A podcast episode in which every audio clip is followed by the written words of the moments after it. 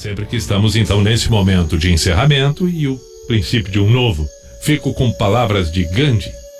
Mantenha seus pensamentos positivos, porque afinal de contas, os seus pensamentos positivos torna, tornam-se suas palavras.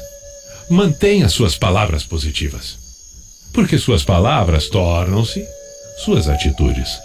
Mantenha suas atitudes positivas, porque suas atitudes tornam-se seus hábitos. Mantenha seus hábitos positivos, porque seus hábitos tornam-se seus valores. Mantenha seus valores positivos, porque seus valores tornam-se seu destino.